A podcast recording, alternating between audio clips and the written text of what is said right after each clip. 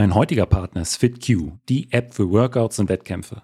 Du willst keine Laufveranstaltung mehr verpassen, virtuelle Wettkämpfe gegen deine Freunde, Trainingskollegen oder andere Vereine und Teams veranstalten und auch eigene Workouts erstellen? Dann solltest du dir die kostenlose FitQ-App auf dein Handy herunterladen. Mit der FitQ-App siehst du auf einer Karte, wo und wann in deiner Umgebung die nächste Laufveranstaltung stattfindet und kommst dabei über einen Link direkt auf die Seite des Laufveranstalters. Lade dir also jetzt kostenlos FitQ auf dein Handy. Den Link dazu findest du natürlich in den Show Notes. Mein Name ist Benjamin Brümme und herzlich willkommen zum Mein Athlet Leichtathletik Podcast. Mein heutiger Gast ist der Geher Jonathan Hilbert. Jonathan sorgte in einem der spannendsten Wettkämpfe bei den Olympischen Spielen für eine Sensation. Denn mit der Silbermedaille über die 50 Kilometer im Gehen hätten wohl nur die wenigsten gerechnet. Denn insbesondere in den Wochen und Monaten vor Tokio stand überhaupt nicht fest, ob Jonathan dort überhaupt an den Start gehen kann. Denn nach den deutschen Meisterschaften im April hier in Frankfurt am Main hatte er mit einer langwierigen Verletzung zu kämpfen. Und deshalb wollte ich von ihm wissen, wie er sich trotz allem auf die Olympischen Spiele vorbereiten konnte und wie es für ihn war, als er als Zweiter die Ziellinie überqueren konnte. Jeder kann es sich vorstellen, vor, vor dem Wettkampf bei Olympischen Spielen oder gerade bei den ersten Olympischen Spielen ist natürlich auch ein bisschen aufgeregt. Und natürlich ist es dann auch nicht das Normalste, dass du 20 Uhr ins Bett gehst, 2.30 Uhr aufstehst, weil du 5.30 Uhr einen Wettkampf hast. Aber ja, ich konnte super gut einschlafen an dem Abend davor, habe da wirklich bis 2.30 Uhr durchgeschlafen, was sicherlich auch noch eine große Komponente war in meinen Augen. Und bin wirklich aufgestanden und war einfach bereit, habe mich einfach bereit gefühlt. Körperlich, mental, war gelassen, war wirklich ja, eins mit mir selber. Und ich denke, das ist ein großer Punkt gewesen, dass ich mental mental an diesem Tag einfach so extrem gefestigt war.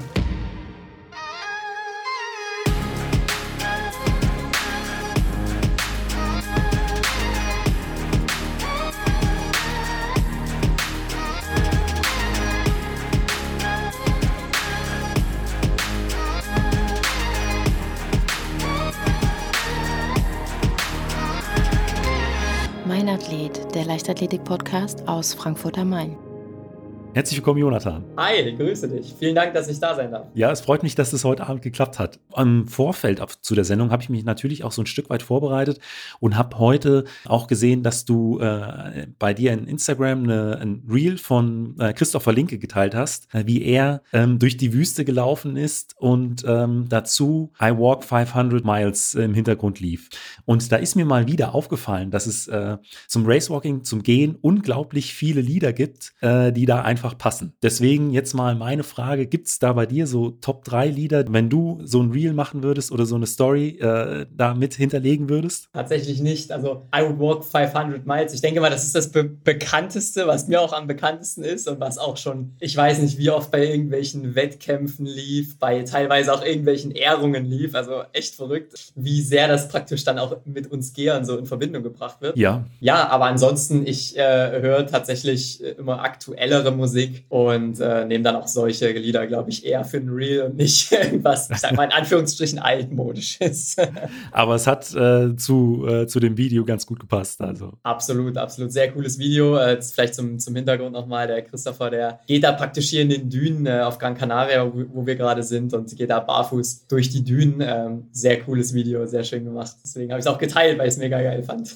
Aber jetzt äh, weg von Christopher kommen wir zu dir. Und ähm, meine erste Frage Frage im Podcast ist eigentlich immer, wie bist du eigentlich zur Leichtathletik gekommen? Ja, äh, gar nicht so spektakulär. Also ich war auch ein ganz normales Kind, äh, was, was alles mal so ausprobiert hat. Also ich war mal beim Fußball und ich habe auch mal Handball ausprobiert und ähm, habe mich halt in, in, verschiedenen Sportarten probiert. Ähm, dann im Fußball ist, ist, es dann so geendet, dass der Trainer zu meiner Mama gegangen ist und gesagt hat, ja, der Jonathan, der, der, ist, der macht das wirklich super. Ja, der, der läuft da super mit, äh, aber er will halt mit dem Ball nichts zu tun haben. Aber er läuft immer ganz gut nebenher. Ja? Also ähm, das war so meine Erfahrung mit Fußball. Ja, und man merkt, also das, das hat dann alles nicht so gepasst. Und äh, mein Papa war früher selber Leichtathlet ähm, und ja, war dann so in der ja, so Bezirksklasse dann unterwegs. Ähm, war tatsächlich Mittelstreckenläufer und auch mal Geher für eine gewisse Zeit. Und ja, mein Vater hat dann einfach gesagt, ach komm, ich melde dich mal an, hier bei, bei dem Altstadtlauf in Mühlhausen, in meiner, in meiner Geburtsstadt und Heimatstadt. Und da bin ich dann als kleiner Junge mal mitgelaufen und bin dann auch zur Leichtathletik gekommen dadurch. Ich habe dann da den Trainer kennengelernt von dem, vom Leichtathletikverein in, in Mühlhausen in Thüringen und habe dann mein Probetraining gemacht ähm, und ja,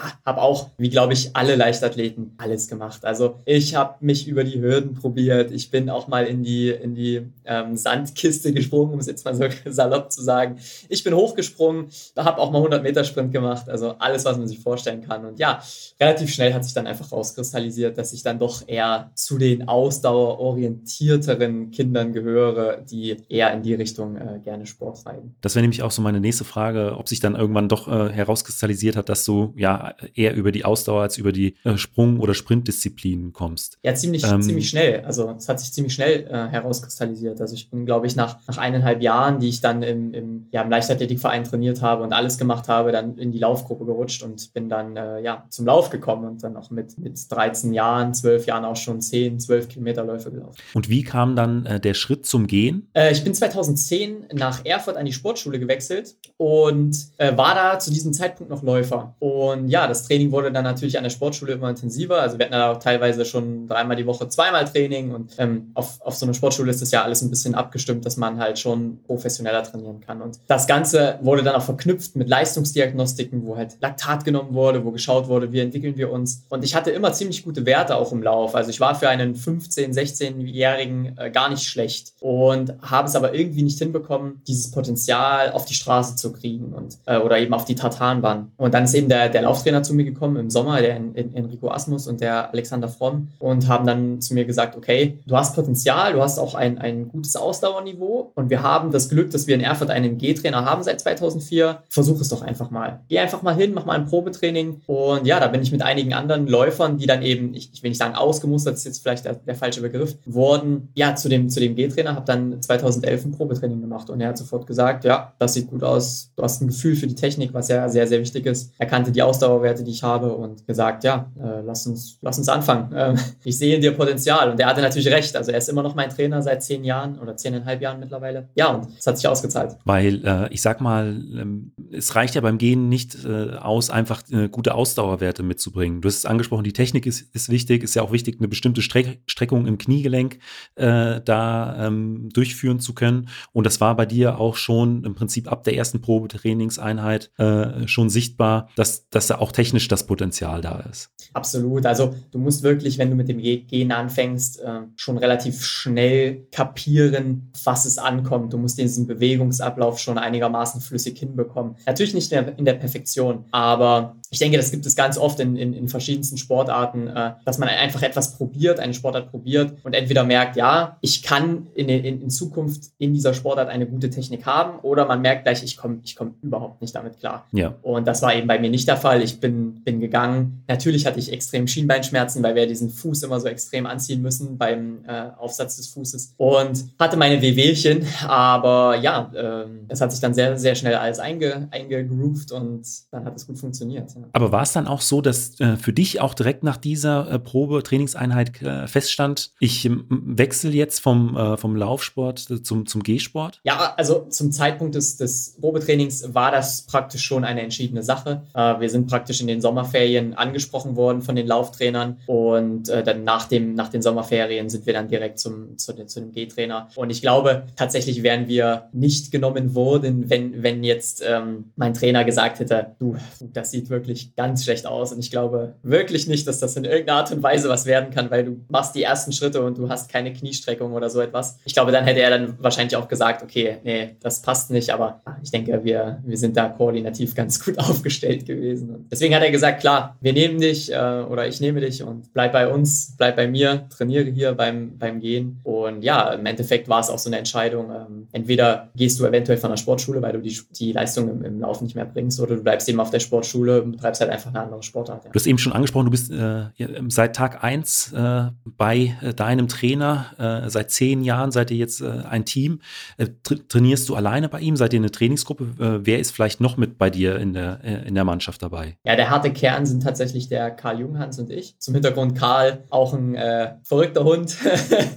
ähm, läuft ja auch sehr, sehr viel. Ähm, zehn Kilometer auch schon unter 30 Minuten gelaufen. Und das jetzt erst, ja, wo er schon eigentlich zehn Jahre her ist. Und auch Marathon schon gelaufen Langlaufen schnellster Deutscher gewesen in, in, Frankfurt. Wir sind so der harte Kern, die die zehn Jahre, sag ich mal, durchge, durchgehalten haben. Und ja, dann kamen und gingen immer natürlich auch mal wieder ähm, Mädels und Jungs. Ähm, klar, es ist natürlich eine sehr, sehr harte Disziplin. Du brauchst sehr, sehr viel Disziplin. Du, du hast sehr, sehr viele Entbehrungen. Du musst dich sehr, sehr viel quälen. Du, es, ist, es ist einfach eine Disziplin, die sehr, sehr viel äh, ja, Volumen an, an Zeit eben auch bedarf viele, viele, viele Trainingsstunden. Und das ist natürlich nicht für jedermann was. Und Karl und ich, wir, wir mögen das einfach. Das ist, dass wir identifizieren uns damit. Das ist einfach unser Ding. Und deswegen sind wir halt dabei geblieben. Ja. Wie sieht denn bei dir so eine, äh, sag mal, eine, eine, Trainingswoche aus, wo ihr wirklich auch mal in die Umfänge geht? Also wie viele Einheiten macht ihr da? Wie viele Kilometer werden da, werden da abgespult? Ja, also ich bin tatsächlich nicht der, der große Trainingsweltmeister. Also ich würde schon sagen, dass ich von uns hier derjenige bin, der, was die reinen G-Kilometer pro Woche betrifft, nicht nicht am meisten trainiert, definitiv. Ich würde sagen, wenn wir, wenn wir wirklich jetzt ähm, in der Aufbauphase oder gerade in der Phase sind im Winter, wo wir ein großes Volumen trainieren, dann äh, gehe ich zwischen 150 und 170 Kilometern und das meistens eben vormittags. Und am Nachmittag laufen wir für gewöhnlich äh, nochmal so um die 10 Kilometer oder momentan ähm, aufgrund einer Verletzung ähm, darf ich noch nicht laufen, fahre ich halt eben sehr, sehr viel Rennrad und ähm, bin ähm, zum Beispiel auch heute am Nachmittag ähm, nochmal eine Stunde Rennrad gefahren, sprich so um die 30 Kilometer. Äh, ja, und deswegen ähm, teilt es, sich momentan so auf zwischen 150 bis 170, 180 Kilometer gehen und eben ja pro Tag nochmal so circa im Schnitt 30 bis, bis, bis 35, 40 Kilometer Rad fahren. Genau. Und ich würde sagen, wenn, ich, wenn ich gesund bin äh, und laufen darf,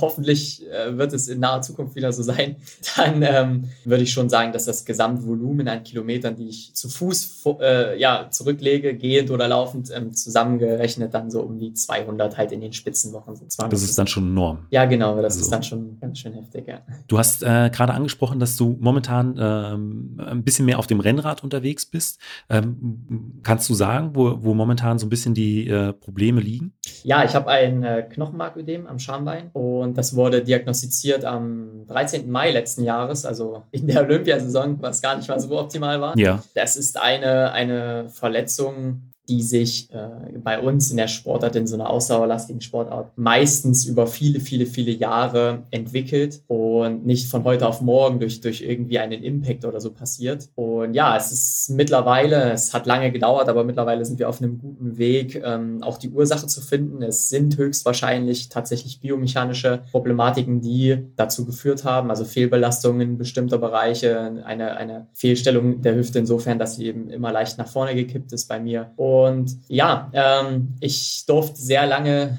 äh, nicht viel gehen, musste sehr, sehr viel kompensieren eben mit dem Radfahren, weil ich beim Radfahren keine Schmerzen habe und keinen Impact und somit die, die Verletzung nicht großartig noch äh, ja, verschlimmere. Und mittlerweile bin ich wieder tatsächlich auf einem Niveau, dass ich äh, drei Tage hintereinander äh, gehen darf, vormittags und nachmittags dann eben nur noch mit dem Rad kompensieren muss. Das heißt, schon einen großen Fortschritt gemacht habe. Ja, aber äh, klar, das Knochenmarködem ist immer noch zu sehen im MRT. Es ist auch fraglich, ob es überhaupt nochmal weggeht und, und je jemals äh, im MRT nicht mehr zu sehen ist. Ähm, aber es ist nun erstmal vorrangig, dass, dass ich einfach symptomfrei bin, trainieren kann. Und wenn das Ödem dann trotzdem da ist, dann ist ja dann ist im Endeffekt alles gut. Also du bist äh, auch in Tokio schon mit diesem äh, Ödem am Start gewesen. Absolut, Tokio stand lange auf der Kippe. Also ich weiß noch, äh, als wäre es wirklich gestern gewesen, wie ich, wie ich im Arztzimmer sitze in Erfurt bei Dr. Gerald Lutz, ähm, Sportorthopäde. Ähm, er reinkommt, äh, nachdem ich im MRT war, er meine MRT-Befunde schon in seinem Büro angeschaut hat und gesagt hat, wir haben eine Menge Arbeit vor uns, eine ganz schöne Menge. Und er hat gesagt, ich, wenn du Fußballspieler wärst oder irgendwie eine, eine Schnellkraftsportart machen würdest mit irgendwelchen Richtungswechseln, abrupte Richtungswechseln, ähm, dann hätte ich dir jetzt schon sagen können, Olympia kannst du vergessen. Und er hat gesagt, es ist halt dein Glück, Jonathan, dass du nur in Anführungsstrichen 50 Kilometer geradeaus gehen musst. Und ja, dann haben wir extrem viel gemacht. Also ich war sechs Tage die Woche bei der Physio, teilweise bis fünf Stunden am Tag bei Thorsten Rockteschel in Erfurt. Wirklich einen fantastischen Job gemacht, ähm, habe da Trainingspläne bekommen, habe ja, Kräftigung gemacht für den betroffenen Bereich eben. Und ja, wurde, wurde da wirklich behandelt vor dem Krafttraining, nach dem Krafttraining, habe dann noch Ultraschall gemacht und so weiter und so fort und ähm, habe vom Orthopäden ähm, an die 150 Spritzen bekommen vor Olympischen Spielen, also in den Rücken, segmental, ähm, in die Adduktoren, ähm, direkt an das Schambein. Ja, es war eine sehr, sehr ja, schmerzvolle Zeit, die ja, die ja, das kann ich war. mir vorstellen. Ja. Ähm, und ich kann mich auch noch gut äh, dran erinnern an die an die deutschen Meisterschaften hier in Frankfurt äh, im im letzten April, ich glaube in der ersten Aprilwoche war das, es war hier auf dem Messegelände ähm, noch nicht bei äh, besten Bedingungen. Ich glaube, da hat es geregnet äh, und äh, in, in Tokio beziehungsweise in Sapporo war, stand ja im Prinzip auch schon im Vorfeld fest, dass es äh, dort andere Bedingungen geben wird. Sprich, ähm, eher ein tropisches Klima, äh, Temperaturen um die 30 Grad mit einer extrem hohen Luftfeuchtigkeit. Neben der äh, ja, physiotherapeutischen Begleitung und auch der äh, Begleitung wegen des Ödems ähm, erfordert sowas ja auch immer noch mal eine andere Vorbereitung, als wenn man jetzt unter, ich sag mal, bei äh, 20 äh, Grad oder 15 Grad äh, über die 50 Kilometer an den Start. Habt ihr euch äh, in die Richtung auch noch mal speziell auf, gerade auch auf diese klimatischen Bedingungen in, in Japan vorbereitet? Tatsächlich habe ich mich in diesem Jahr, im letzten Jahr nicht noch mal speziell darauf vorbereitet. Ähm, wir hatten ja schon viele Erfahrungen gemacht in Doha 2019 bei den Leichtathletik-Weltmeisterschaften. Da würde ich persönlich zumindest sagen, dass die Bedingungen noch krasser waren. Und ja, das war so mein, mein erster Berührungspunkt damals mit, mit Hitzewettkämpfen, also mit wirklichen Hitzewettkämpfen, nicht mal einfach nur ein Sommerwettkampf. Ähm, und ja, ich, ich bin damals 2019 mit einer großen, ja schon Angst in diesen Wettkampf gegangen, hatte sehr, sehr, sehr, sehr, sehr großen Respekt vor, vor der Hitze. Und in diesem Jahr wusste ich ja grob, was auf mich zukommt. Äh, ich wusste, was es bedeutet, in, in, in der Hitze zu gehen und war einfach besser vorbereitet, hatte mir einen Plan zurechtgelegt, habe ja dann auch von, von Christopher die, die Mützen bekommen vor dem Wettkampf, wo, wo du praktisch unter der Mütze so ein Eispack hast, wo Crushed Eis drin ist und hinten nochmal an der Mütze dran so, so ein Paket, wo, wo Crushed Eis drin ist. Und habe mir dann selber noch diesen, diesen Schal gebaut, den ich die ganze Zeit um hatte, äh, wo auch komplett alles voller, voller Crushed Eis war. Und im Endeffekt ist es ganz einfach. Du musst die Grundregel beachten, zwei Grundregeln beachten und das ist, dass du deine Körperkerntemperatur einfach so lange wie möglich unten hältst. Und das erreichst du durch zwei Dinge, eben durch externe Kühlung, durch Wasser, also dass du an jeder Getränkestation, die du irgendwie auf dieser zwei Kilometer Runde hast, Wasser über den Kopf kippst und, und, und dich die ganze Zeit von außen runterkühlst und dass du eben noch mit diesem zweiten, mit diesem zweiten Pack an, an Kühlungsmaßnahmen, mit dem Eis eben auf Kopf und im Nacken da auch nochmal äh, konsequent arbeitest. Und wenn du das machst und dann noch ein bisschen gutes Körpergefühl hast, dann kommst du in so einen Hitzewettkampf gut durch. Und mit dieser Einstellung bin ich rangegangen und ähm, denke, dass ich das ja sehr, sehr gut so gemacht habe für mich persönlich, dass ich einfach entspannt gewesen bin vor dem Wettkampf und mir nicht hinsichtlich der Hitze halt so große Sorgen gemacht habe. Also war wirklich äh, im Prinzip äh, die WM in Doha wie so eine kleine Generalprobe äh, für die Olympischen Spiele, was zumindest die, die klimatischen Bedingungen angeht. Wenn du sagst, äh, in, in Doha war es nochmal eine Spur härter. Absolut. Also was wir in Doha gesehen haben, das war wirklich äh, filmreif, was da die, die verschiedenen Nationen ausprobiert haben. Ja, wenn dann, wenn dann noch die Trikots zerschnitten wurden, also dass man so viel Luft wie möglich durchbekommt, dann wurden teilweise haben die Japaner ähm, ihre Startnummern in Doha so ausgeschnitten, ähm, dass du halt nicht so viel Stoff beziehungsweise dann Papier irgendwie davor hast, dass du dich irgendwie extern kühlen kannst und nicht irgendwie noch mehr Kleidung auf deinem Körper liegt. Also wahnsinnige Dinge. Jeder hat da ganz viele, viele verrückte Sachen probiert in Doha und ich denke, dass deswegen ja auch viele Sportlerinnen und Sportler dadurch auch ähm, ja profitiert haben oder davon eben profitiert haben von diesem Wettkampf in Doha, dass man sich da eben schon mal ausprobieren kann. Was mich, äh, auch wenn wir gerade noch bei äh, der Vorbereitung für die Olympischen Spiele sind, äh, interessieren würde, ähm, bei diesen Umfängen, die du machst, ähm, wie sieht da die Ernährung aus? Also ich sag mal, wenn man äh, 200 Kilometer ähm, äh, auf den Füßen in der Woche oder sogar noch mehr äh, unterwegs ist,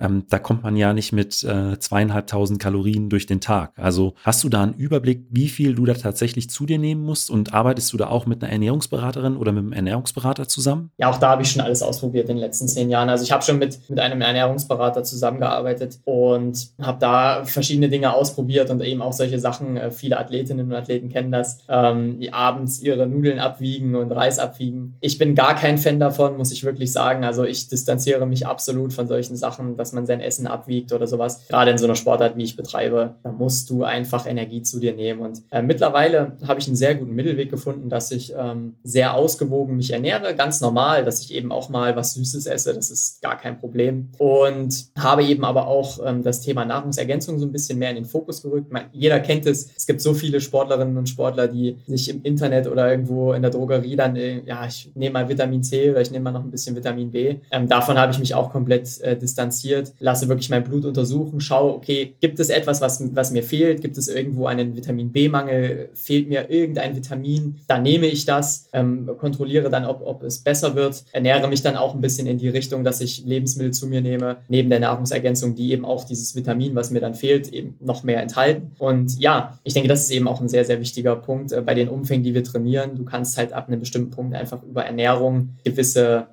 einen gewissen Mangel an Vitaminen oder anderen Mikronährstoffen eben nicht mehr ausgleichen. Und äh, das ist einfach ein Punkt, den ich mir so ein bisschen mehr angenommen habe. Ernähre mich auch glutenfrei mittlerweile, habe dann so einen Nahrungsmittelunverträglichkeitstest gemacht äh, ja, hinsichtlich Ausschüttung von Histamin im Magen. Ähm, Magen ist ja auch ein ganz großes, oder Magen-Darm-Trakt ist ja auch ein ganz, ganz großes Thema bei uns im Sport, wenn, ähm, gerade im, im, Ausdauersport, wenn wir zweieinhalb Stunden eben über, über die 50 Kilometer waren wir dann immer so an die vier Stunden unterwegs. Da muss der Magen und der, und der, der Darmtrakt natürlich auch sehr, sehr stabil sein. Und da ist natürlich auch eine Frage, okay, hast du halt eine, eine sehr gereizte Darmwand oder, oder, oder ja, Magenschleimhaut? Ähm, gibt es da Lebensmittel, die das begünstigen und dann lässt du die halt weg? Und ja, solche Sachen habe ich einfach ausprobiert. Damit fahre ich sehr, sehr gut. Und ansonsten esse ich, glaube ich, wie, ja, ich würde sagen, ein durchschnittlicher Sportler. Also auch mal was Süßes, auch trotzdem sehr ausgewogen, gesund. Ja, ich habe da jetzt ähm, nicht irgendwie einen Ernährungsplan oder was. Und äh, du hast auch angesprochen, dass du äh, dein, dein Blut immer mal untersuchen lässt, äh, um zu schauen, hast du einen äh, Vitaminmangel oder äh, irgendwelche fehlenden Mineralstoffe.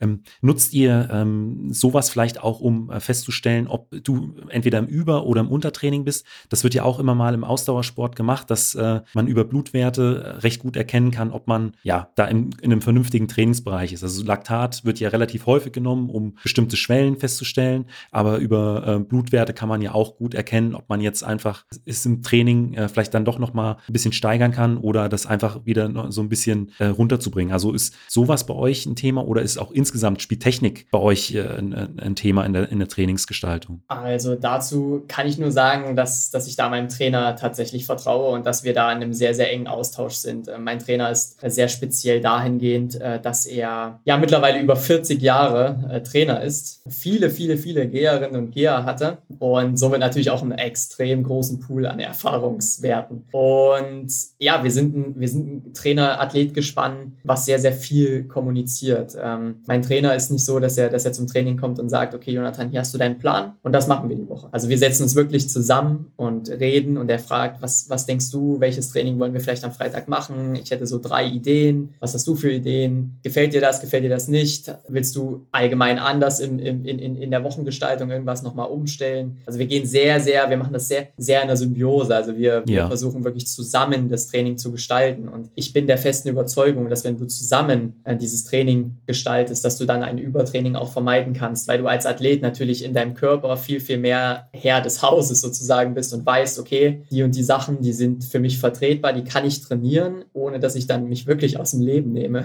Und ähm, ja, ich denke, dass wir somit bisher solche Situationen immer wieder auch gut und erfolgreich vermieden haben, nämlich nicht im Übertraining zu sein. Also ist dann auch so, wenn ihr in der Trainingseinheit merkt, heute läuft es einfach nicht so oder wenn dein Trainer einfach sieht, der Schritt ist nicht so ökonomisch, wie er eigentlich sein sollte, äh, dass ihr dann halt einfach auch äh, da rausnehmt und eine, eine, Einheit im Zweifel mal verkürzt, äh, so dass äh, sowas einfach vermieden werden kann. Absolut, also da ist mein Trainer wirklich sehr entspannt. Also es gibt ja viele Trainerinnen und Trainer, die dann so mit der Brechstange rangehen und sagen, nein, wir haben das Training jetzt aufgeschrieben und du musst das durchziehen. Ich bin auch schon ganz oft zum Training gekommen und ohne, dass ich meinem Trainer sagen musste, boah, ich fühle mich heute nicht gut und ich bin irgendwie, ich habe schlecht geschlafen und, und es geht mir einfach nicht gut, bin ich zum Training, er sieht mich von 10 Meter Entfernung, ich komme zu ihm und er sagt, Johnny, ich sehe, irgendwas ist heute, dir geht's nicht gut. Und dann sage ich, ja, es ist, weiß nicht, irgendwie schlecht geschlafen, bisschen Magenprobleme oder sowas. Und ja, dann, dann sagt er auch teilweise, okay, geh einfach nach Hause. Leg dich hin, wir sehen uns morgen wieder. Mach einfach mal einen Tag frei. ist doch gar kein Problem. Und er ist halt sehr entspannt in dieser, in dieser Hinsicht. Und er hat mir auch schon erzählt, dass er natürlich auch das Gegenteil schon ausprobiert hat in der Vergangenheit. Ich meine, wenn du 40 Jahre Trainer bist, dann hast du alles ausprobiert. Ähm, und er hat einfach gemerkt, okay, dieses mit der Brechstange, er hat gesagt, das funktioniert nie. Also er hat dann teilweise gesagt, okay, wenn früh das Training nicht geht, dann stehen wir uns am Nachmittag nochmal hin und versuchen es. Und ähm, wenn das nachmittags nicht funktioniert, dann am nächsten Tag. Äh, solche, solche Praktiken hat er damals in, in, in alten Zeiten auch schon ähm, probiert. Aber er hat gesagt, er hat damit nie Erfolg gehabt. Und deswegen ist er da sehr entspannt heutzutage.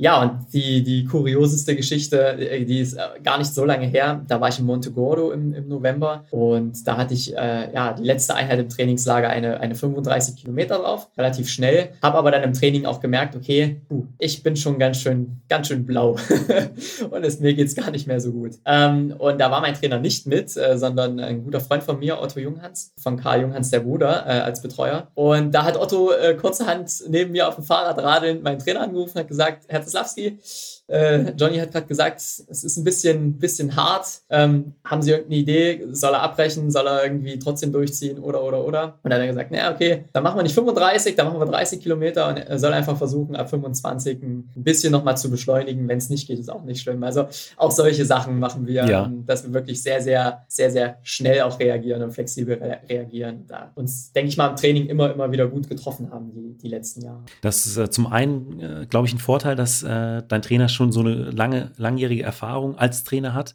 und auch zum anderen, dass ihr ja wirklich schon ein Jahrzehnt äh, zusammen trainiert. Also man lernt sich ja so äh, nicht innerhalb von ein, zwei, drei Jahren kennen. Absolut. Also man muss auch, man muss auch überlegen, er hat, er hat mich ja ähm, angefangen zu trainieren, als ich 16 Jahre alt war. Also sprich, noch nicht erwachsen war und erst erwachsen geworden bin. Ich habe ihn äh, in, der, in der Zeit, wo ich auf der Sportschule war, mehr gesehen als meine Eltern. Ja, also ich habe im Internat gewohnt, ähm, habe ihn fünf Tage die Woche gesehen. Meine Eltern, wenn es hochkam, dann mal zwei Tage die Woche. Und er hat mich einfach begleitet auf diesem Weg, erwachsen zu werden. Er hat mir sehr, sehr viel, nicht nur im Sport, sondern auch allgemein einfach so gelehrt, ähm, auch Werte vermittelt. Und ja, ich glaube, mittlerweile kennt, kennt er mich in- und auswendig und weiß, was ich brauche, was ich nicht brauche. Und ja, ich bin wirklich der Meinung, ähm, wenn es mal mit einem Trainer, und man sieht es ja leider viel zu oft im Sport, wenn es mal mit einem Trainer nicht funktioniert, dann fangen Athletinnen und Athleten an, äh, hektisch und panisch nach einem Jahr oder zwei Jahren der Zusammenarbeit den Trainer zu wechseln, weil sie denken, okay, es funktioniert nicht mehr, es funktioniert nicht.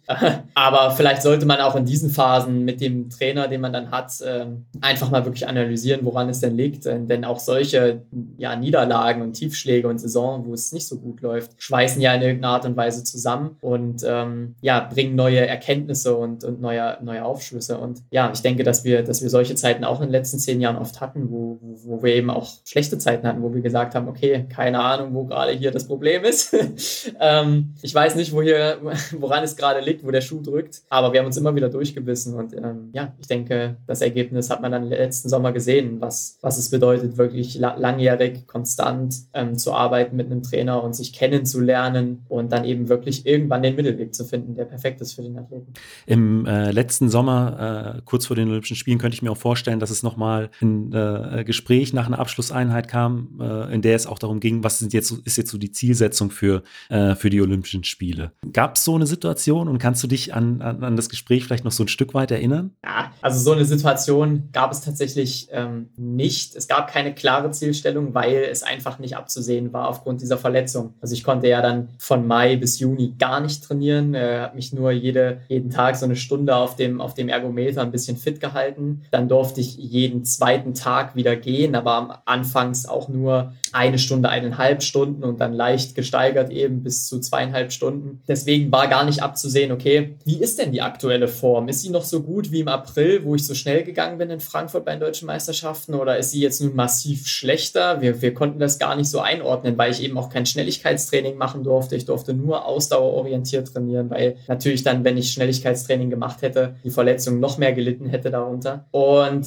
deswegen bin ich einfach nach Japan geflogen und habe das auch mit meiner Mentaltrainerin vorher so ein bisschen bisschen erarbeitet ähm, mit dem Ziel, dass ich einfach über mich hinauswachsen will. Und es gab keine klare, Zielste äh, keine klare Zielstellung für mich in diesem Moment. Mein Trainer hat, und das habe ich mal so an, am Rand mitbekommen, das hat er mir nie gesagt, weil er auch wahrscheinlich keinen Druck auf mich aufbauen, aufbauen wollte, hat mal äh, zu einer anderen Person gesagt, ja, so Top 15 traue ich ihm schon zu, das kriegen wir schon hin. Aber ich habe mit meinem Trainer da nie irgendwie eine klare Zielstellung erarbeitet äh, und auch nie irgendwie einen großen Schlachtplan gemacht für diesen Wettkampf. Äh, ich habe das sehr intuitiv gehalten. Ja. Könnte es vielleicht auch so ein Stück weit sein, dass äh, dadurch, dass äh, die, die Vorbereitung ja nicht wirklich optimal lief ähm, und äh, dadurch auch kein Erwartungsdruck, sage ich jetzt mal, äh, da von, von deiner Seite oder vom Trainingsumfeld da war, dass du vielleicht dadurch auch so ein Stück weit freier in, in dieses Rennen reingegangen bist? Absolut. Also natürlich ist die Phase, in der, in der diese Verletzung noch so krass akut war und in dem, in der sehr, sehr schwer abzusehen war, ob ich es überhaupt zu den Olympischen Spielen schaffe mit der Verletzung. Natürlich war das eine schwere Zeit und natürlich war die mental mental sehr, sehr, sehr anstrengend. Aber je klarer dann wurde, dass die Verletzung sich ja auf einem gewissen Niveau stabilisiert und ich bereit bin für die Olympischen Spiele, desto leichter fiel es mir dann auch mental, weil ich mir einfach keinen Druck mehr auferlegt habe. Ich bin einfach dahin gefahren und das weiß ich noch, dass ich wirklich im Flieger gesessen habe, als wir nach, nach Japan geflogen sind äh, und habe im Flieger gesessen, habe so innerlich zu mir selber gesagt, okay, du sitzt jetzt hier, das war erstmal das große Ziel, dass du im Flieger überhaupt nach Japan sitzt und an diesem Wettkampf dann teilnehmen kannst. Du hast nichts zu verlieren. Flieg dahin, mach das, was du dir mit deiner Mentaltrainerin äh, auch ausgearbeitet hast, wachs über dich hinaus und dann wird alles gut. Und mit dieser Einstellung bin ich dahin geflogen. Und ich glaube, viele Athletinnen und Athleten kennen das. Es gibt eine Saison, da läuft alles wie Sahne, da läuft alles perfekt. Man hat keine Verletzung, man hat, man hat super gut trainiert, man hat Werte, die man noch nie im Leben vorher hatte. Und beim Wettkampfhöhepunkt oder beim Saisonhöhepunkt geht alles schief, nichts funktioniert, nichts kommt zusammen und man hat den katastrophalsten Wettkampf überhaupt. Und ja, deswegen glaube ich da schon, dass es teilweise ähm, gar nicht mal so schlecht ist, wenn man, wenn man, wenn, wenn vor dem Wettkampf so ein, zwei Probleme in Anführungsstrichen da sind und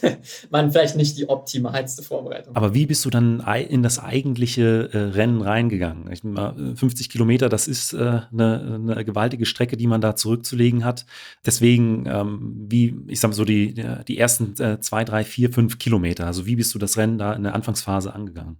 Ja, im Endeffekt geht es ja bei solchen, bei solchen Meisterschaftsrennen im, im, im Gehen oder eben Ausdauersport nicht um, ja, um eine Zeit, die man schaffen muss. Sprich, ich habe mich überhaupt nicht an, an irgendeiner Zeit oder an der Uhr orientiert, wie schnell ich gerade bin. Wir sind ja sehr, sehr moderat losgegangen, sondern habe mich einfach da irgendwo ins Feld einsortiert und habe gedacht, naja, ich fühle mich ganz gut, das Tempo fühlt sich gut an, gehe ich doch einfach mal. Und ich muss ehrlich sagen, dass ich nie wirklich auf die Zwischenzeiten geschaut habe, sondern einfach da mitgegangen bin und gemerkt habe, okay, ich bin immer noch in der Führungsgruppe und ich fühle mich eigentlich immer noch gut. Und das war nach 10 Kilometern so, das war nach 20 so und das war nach 30 so und das war auch nach 35 so, was für mich persönlich eigentlich immer bei der 50 so der Knackpunkt war, diese 35 Kilometer Marke. Und als ich das dann nach 35 gemerkt habe, dass ich eigentlich immer noch echt mich ganz gut fühle, habe ich mir gedacht, okay, dann ist doch alles super. Jetzt schwimme ich noch bis 40 hier mit und dann, ja, schauen wir mal, was passiert. Entweder komme ich durch die letzten 10, ich meine, da kann auch alles passieren, da kann man wirklich äh, alles gewinnen oder eben auch alles verlieren und irgendwie auf den letzten 10 Kilometern nochmal 5 oder 6 Minuten da, ähm, ja, liegen lassen und, und, und äh, irgendwie einbrechen. Äh, aber das ist nicht passiert und ähm, deswegen bin ich da eigentlich auch sehr intuitiv gewesen in diesem Rennen und habe einfach geschaut, okay, wie geht es mir, wie fühle ich mich körperlich, wie fühle ich mich vor allem auch, was diese Körperkerntemperatur angeht, fühle ich mich irgendwie schon, dass es, dass es mir sehr, sehr heiß ist oder, oder fühle ich mich eigentlich immer sehr, sehr gut und das war einfach der Fall. Also es hört sich für mich so an, als ob du wirklich im Flow warst, also so diesen Zustand, den äh, jede Sportlerin, jeder Sportler äh, immer so anstrebt, den man aber nur wirklich selten hat. Absolut, also das war wirklich so ein Tag, da ob man es jetzt Flow nennt oder ob man, ob man sagt, es hat einfach wirklich alles mal gepasst. Und ähm, natürlich sind auch die, diese Stunden vorher oder der Tag vorher auch sehr entscheidend, dass man da gut einschlafen kann. Ich meine, jeder kann es sich vorstellen, vor, vor dem Wettkampf bei Olympischen Spielen oder gerade bei den ersten Olympischen Spielen ist natürlich auch ein bisschen aufgeregt. Und natürlich ist es dann auch nicht das Normalste, dass du 20 Uhr ins Bett gehst, 2.30 Uhr aufstehst, weil du 5.30 Uhr einen Wettkampf hast. Aber ja, ich konnte super gut einschlafen an dem Abend davor, habe da wirklich bis 2.30 Uhr durchgeschlafen, was sicherlich auch noch eine große Komponente war in meinen meinen Augen.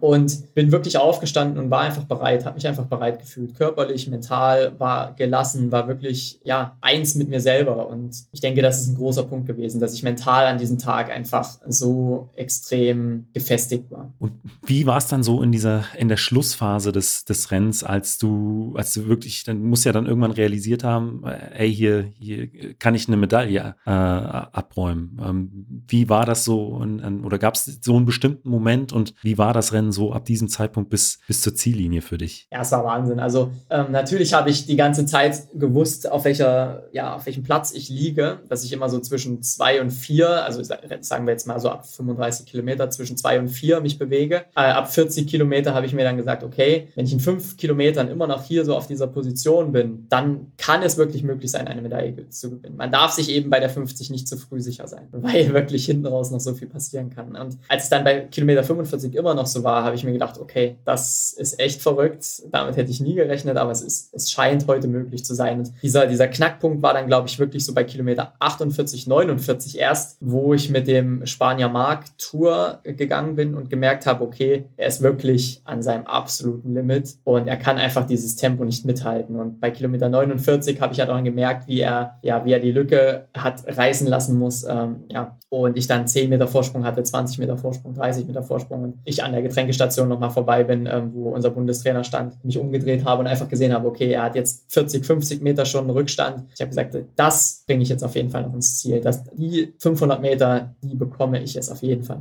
Und ja, absoluter Wahnsinn in dem Moment. Äh, bekomme auch schon wieder Gänsehaut, wenn ich daran zurückdenke. Und ab diesem Zeitpunkt war es einfach nur, ja, war ich einfach nur ungläubig. Also es ist so, so verrückt gewesen in diesem Moment, äh, da eine Medaille zu gewinnen. Weil ich nie eben in dieser Situation war, nie in diesen, mich in diesen Kreis gezählt habe, der Athleten, die die Medaillen bei Olympischen Spielen gewinnen können. Und ja, dann da reinzurutschen, absoluter Wahnsinn. Vor allen Dingen auch mit der Vorbereitung, die du ja davor geschildert hast. Also es war ja alles andere als, als einfach, äh, alles andere als optimal. Und äh, dann da die Silbermedaille abzuräumen, das muss der absolute Wahnsinn gewesen sein. Also ich könnte mir auch vorstellen, dass du deinen Trainer da erstmal sprachlos äh, hast stehen lassen. Ja, absolut. Also mein, mein Trainer war ja leider Gottes nicht mit in, in Japan. Er war zu Hause in Erfurt und hat es sich, hat es sich ähm, angeschaut, das Rennen, aber ja, er war komplett überwältigt und war auch ungläubig, als er das gesehen hat, wie ich da als Zweiter über die Ziellinie gehe. Und ja, natürlich war dann äh, der Trainer, wie er halt so ist, Trainer muss auch Trainer sein, war natürlich am Montag dann, äh, also der Wettkampf war Freitag, ich bin am, am darauffolgenden Montag wieder in Erfurt gewesen und bin natürlich leicht zu meinem Trainer gefahren. Und Trainer ist Trainer, sprich, er muss natürlich erstmal ein bisschen kritisch noch analysieren und sagen, naja, Johnny, deine, ja, dein, deine Armbewegung hinten raus, die war ein bisschen schwach. Wenn du da ein bisschen mehr Armeinsatz gehabt hättest, dann hättest du den Polen sicher noch kriegen können, hättest auch Gold gewinnen können. Und das meint, und das hat er wirklich ernst gemeint. Ja. Also es war jetzt nicht so mit, mit dem Augenzwinkern, so spaßig, sondern er hat gesagt, ja, wenn ich da gewesen wäre, ich glaube, dann hättest du auch Gold gewinnen können. Es war wirklich, ich habe nur den Kopf geschüttelt und gelacht und habe gedacht, Herr Zuslawski, hier steht die Silbermedaille, das ist doch mehr, als wir uns jemals erträumt haben, ist doch alles gut. Da hat er äh, insgeheim schon die nächsten Ziele gesteckt. Ja, wa wahrscheinlich. Aber äh, das wäre nämlich auch meine nächste Frage. Was äh, äh sind, sind denn nach so einer Saison die, die, Ziel, die, die kommenden Ziele? Die 50 äh, Kilometer gibt es ja leider nicht mehr bei äh, den kommenden Olympischen Spielen. Ähm, deswegen, ähm, worauf wirst du dich dann in, in Par Paris fokussieren? Ja, nun geht es ja erstmal um die Saison 2022, wo wir eine Weltmeisterschaft, ähm, eine Teamweltmeisterschaft im Gehen und eine Europameisterschaft haben, drei Höhepunkte mit den 35 Kilometern, ähm, die ja jetzt äh, neu ins Programm gekommen sind für uns, anstatt der 50 Kilometer. Ja, ich denke, das ist für uns alle Neuland, auch für mich natürlich. Und ja, da gilt es erstmal zu schauen, sie jetzt im ersten Wettkampf im Oman bei der Teamweltmeisterschaft, wie ist das so? Wie sind 35 Kilometer? Und erstmal ein bisschen Erfahrung zu sammeln. Und ja, in Paris, für Paris ist es natürlich sehr, sehr schwierig, mir ein Ziel zu nehmen, weil wir nicht mal wissen, was unser zweiter Wettbewerb sein wird. Also wir wissen, dass die 35 Kilometer dort nicht stattfindet. Es soll ein Mixed-Wettbewerb werden. Was es wird, wurde uns bis heute nicht ähm, bekannt gegeben, was ich sehr, sehr skandalös finde. Und deswegen ist Paris für mich noch absolut offen. Also ich weiß nicht, auf was ich mich einstellen muss. Deswegen denke ich eher kurzfristig, denke eher äh, in, in Halbjahresschritten. Und natürlich wäre es jetzt auch vermessen zu,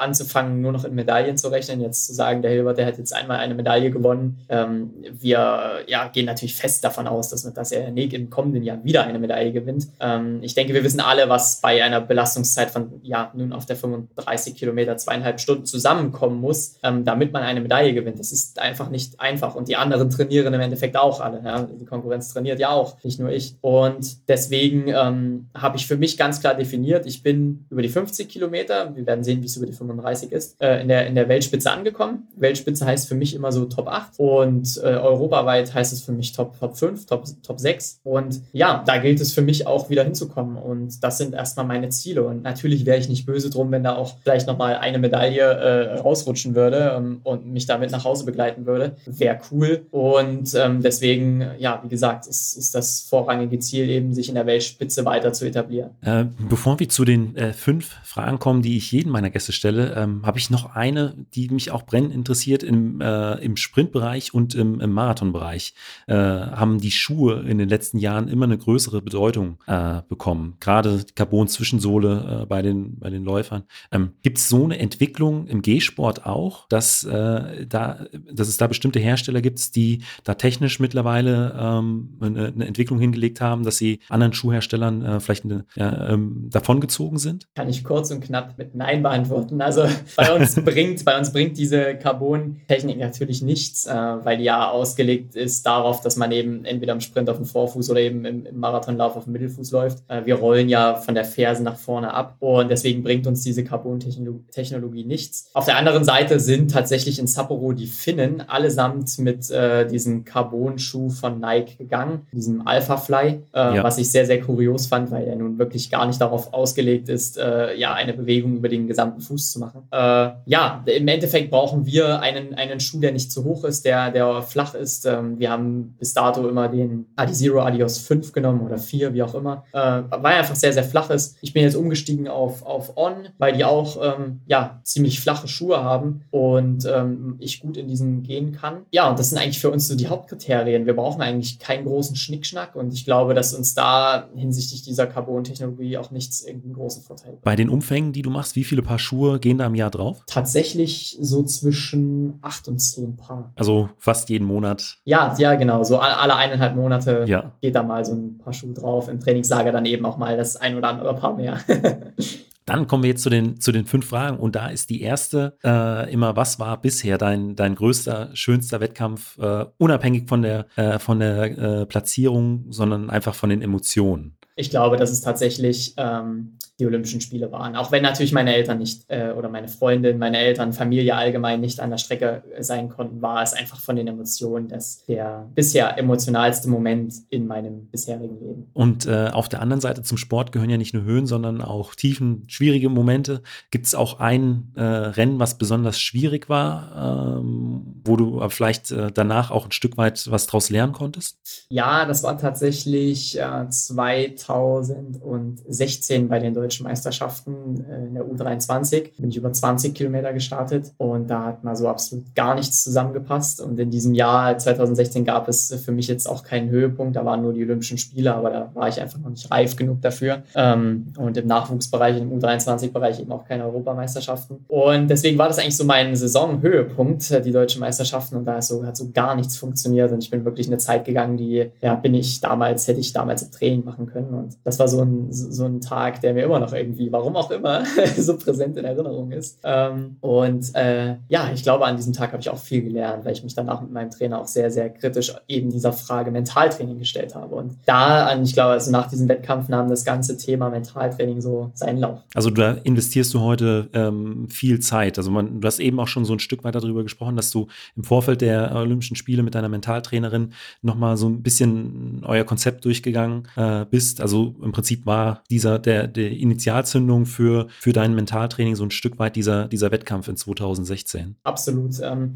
weil danach ganz klar feststand, okay, äh, dass ich, dass ich diese Leistung, die ich eigentlich äh, erbringen konnte bei diesen deutschen Meisterschaften damals nicht erbracht habe, lag im, im Endeffekt nur daran, dass ich, dass ich mental einfach komplett gar nicht bereit war dafür, äh, weil ich es eben kurze Zeit vorher im Training schon absolviert habe und das zeigt relativ stark, okay, es liegt nicht am Training und ähm, es liegt nicht irgendwie an einem falschen Aufbau, sondern, sondern wirklich an diesem Fakt, dass du mental einfach im, im Wettkampf nicht passt. Ist tatsächlich aber auch noch ein Bereich, den viele so ein bisschen, äh, bisschen vernachlässigen. Es kommt immer mehr, dass auch äh, viele Athleten ähm, Mentaltraining oder mit Sportpsychologen zusammenarbeiten, aber ähm, gefühlt ist das noch so ein Bereich, der äh, deutlich mehr genutzt werden könnte. Absolut. Also ich denke, da haben viele, viele Athletinnen und Athleten noch, noch große Reserven und ähm, merke an mir selber einfach jetzt nach, nach mittlerweile vier Jahren der Zusammenarbeit mit meiner Mental Mentaltrainerin, äh, was sich was sich einfach im, im Kopf tut und, und wie sehr, sehr viel besser belastbar und ähm, sehr viel besser fokussiert man auch in so einen Wettkampf geht. Und, also ich kann es nur jedem, jedem Athleten und jeder Athletin äh, absolut an, ans Herz legen, sich mit diesem, mit diesem Thema Mentaltraining zu beschäftigen. Das ist auch, äh, ähm, Caro Schäfer hat es mal bei äh, einer Veranstaltung auf den Punkt gebracht. Was bringt es dir, wenn du dich vier Jahre lang auf äh, einen Höhepunkt vorbereitest, körperlich, äh, das Mentale vernachlässigst äh, und am Tag X äh, du körperlich zu 100% topfit fit bist, aber dein Kopf dich dann im Stich lässt. Dann äh, hast du unprofessionell äh, gearbeitet. Definitiv. Und ähm, ich glaube, das kann man so unterschreiben, den, den Satz. Definitiv, absolut. Also, und das ist genauso ähm, auch Veränderungen oder ja, es ist im Endeffekt ja auch eine Veränderung, eine Veränderung, die im, im Geiste dann stattfindet. Und ähm, ja, darauf zu warten, dass man irgendwie mental stark ist, ist ähm, ja, auf Veränderungen zu warten, ist wie am, am Bahnhof zu stehen und zu warten, dass das Schiff einfährt. Ja, also es wird nie, wird nie passieren. Also wenn du irgendwie ja ein anderes Mindset haben willst, dann musst du was dafür tun. Das äh, ein, äh, guter, wäre schon ein gutes Schlusswort für meine letzte Frage. Da, vor der kommen aber noch zwei, die beziehen sich immer noch mal aufs Training. Und da ist die erste, was ist denn so ein Trainingsinhalt, auf den du dich ganz besonders freust? Also gibt es so äh, Trainingseinheiten, wenn du weißt, okay, die stehen auf dem Plan, ähm, da ist vielleicht auch so ein bisschen Wettkampffeeling oder sowas dann schon mit dabei? Tatsächlich mag ich Bergantraining sehr. Also wir, wir suchen uns immer, wenn wir im Trainingslager sind, hier auch auf Gran Canaria tatsächlich einen, einen Berg, der ist morgen 23 Kilometer, den, den werden wir morgen wieder absolvieren, ähm, mit knapp 1000 Höhenmetern, glaube ich. Ähm, ja, und gehen praktisch diesen Berg hoch. Und da sind wir nicht auf so einer, so einer 1 Kilometer oder 2 oder 3 Kilometer Runde unterwegs im Training, sondern können da wirklich mal so eine, so eine Strecke hochgehen auf der Straße, so Serpentinen und sowas. Das macht schon echt Spaß. Und ich mag Tempo-Wechseltraining sehr. Also eine, eine, eine Mischung eben aus, aus ähm, zum Beispiel zwei Kilometer lockeres Gehen und dann ein Kilometer richtig zügig und dann wieder zwei Kilometer ruhig und das Ganze dann fünf, sechs Mal. Ähm, ja, sowas, sowas mag ich sehr. Tempowechsel und Bergantraining. Und auf der anderen Seite gibt es Trainingsinhalte, von denen du weißt, okay, die bringen mich jetzt auch weiter, aber ähm, sie machen mir jetzt nicht besonders viel Spaß. Ja, es ist Intervalltraining. Also ich bin noch nie mit Intervalltraining klargekommen und wir haben es komplett vom Trainingsplan gestrichen und es findet bei mir einfach gar nicht mehr statt, weil ich einfach nicht mit Intervalltraining zurechtkomme. Okay. Äh, von Tag 1 quasi. Von Tag 1. Ich komme damit nicht klar, wenn ich nach so einer schnellen Belastung stehen bleibe und praktisch äh, aus dem, ich bewege mich extrem schnell in, ich bewege mich erstmal gar nicht mehr oder nur noch kurz ein bisschen joggend oder, oder spazierend bis zur nächsten Wiederholung. Ähm, ja, damit komme ich einfach nicht klar. Dann kommen wir jetzt zur letzten Frage und die ist immer, äh, was würdest du jungen, äh, jüngeren Athletinnen, Athleten oder vielleicht auch deinem jüngeren Ich mit auf den Weg geben wollen? Ja, meinem jüngeren Ich oder allgemein jüngeren Athletinnen und Athleten würde ich erstmal mit auf den Weg geben, ähm, dass man in schwierigen Phasen wirklich lernt, worauf es ankommt, dass man in schwierigen Phasen wirklich am meisten über sich selber lernt und dass man diese Phasen auch wertschätzen sollte. Natürlich ist das im Moment, wenn man eine schwere Phase hat, nicht einfach. Aber retrospektiv kann ich eben einfach sagen, dass in jeder schweren Phase ich so unglaublich viel gelernt habe und so unglaublich viel nochmal, ja, besser geworden bin, auch, auch einfach mental besser geworden bin, mit mir selber nochmal mehr im Reinen geworden bin, ähm, dass ich das jedem Athleten und jeder Athletin mit auf den Weg geben kann. Lasst euch wirklich von irgendwelchen Tiefschlägen nicht unter, unterkriegen. Nutzt sie, um besser zu werden. Jonathan, vielen Dank für dieses Interview. Herzlichen Dank. Dankeschön. Falls dir die Folge gefallen hat, gib mir doch einfach eine Bewertung bei Spotify oder Apple Podcast. Außerdem freue ich mich sehr über dein Feedback per E-Mail oder auch auf Instagram. Vielen Dank und bis zum nächsten Mal.